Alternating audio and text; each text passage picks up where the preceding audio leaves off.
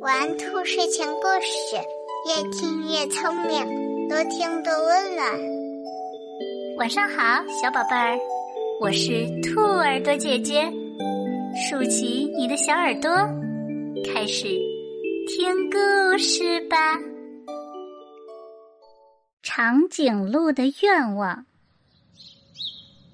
春天的时候，长颈鹿想许一个愿，可惜它不会说话，于是就在一片树叶上悄悄写了下来。风来了，树叶轻轻摇摆着，将长颈鹿的愿望抖动给风看。于是，风在天上。轻轻地吹呀吹，将天上的白云一会儿拉长了，一会儿又吹断了，将白云拼成了几个字。于是呀，飞过天空的小鸟看见了长颈鹿的愿望，在地上玩耍的兔子看见了长颈鹿的愿望，在树上摘果实的猴子也看见了长颈鹿的愿望。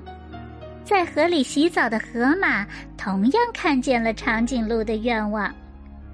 他们都是长颈鹿的好朋友，所以看见长颈鹿的愿望后，他们从四面八方赶了过来，聚集在长颈鹿的身边。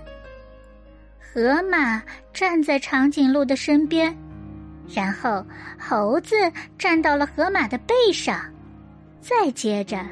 兔子又跳到了猴子的肩膀上。兔子努力伸长脖子，想要靠近长颈鹿，可是怎么办呢？还是够不着啊！小兔子急得快要哭了，河马和猴子也皱起眉头，而长颈鹿觉得特别沮丧。这时，小鸟来了，它抿嘴一笑说。你们呀，真笨！看我的！小鸟让长颈鹿走到一棵跟它一样高的大树旁边，小鸟站在树的枝丫上，它拍拍翅膀，让长颈鹿凑过来一点儿。接着，小鸟用它尖尖的嘴巴，轻轻地亲了一下长颈鹿。于是大家看到，长颈鹿笑了。虽然它不会说话，但是大家都感受到了他的开心。你知道长颈鹿的愿望是什么吗？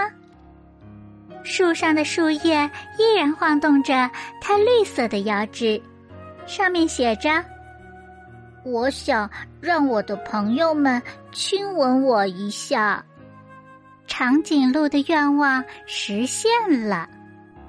长颈鹿不再因为自己的个子太高而感到孤单了，它和小伙伴们愉快的生活在一起。宝贝们，如果你喜欢今天的故事，记得帮兔耳朵姐姐订阅、分享、打 call 哟！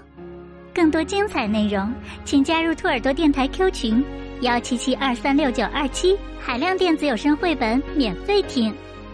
睡觉时间到了，明晚九点，兔耳朵姐姐还在这里等你哟，晚安。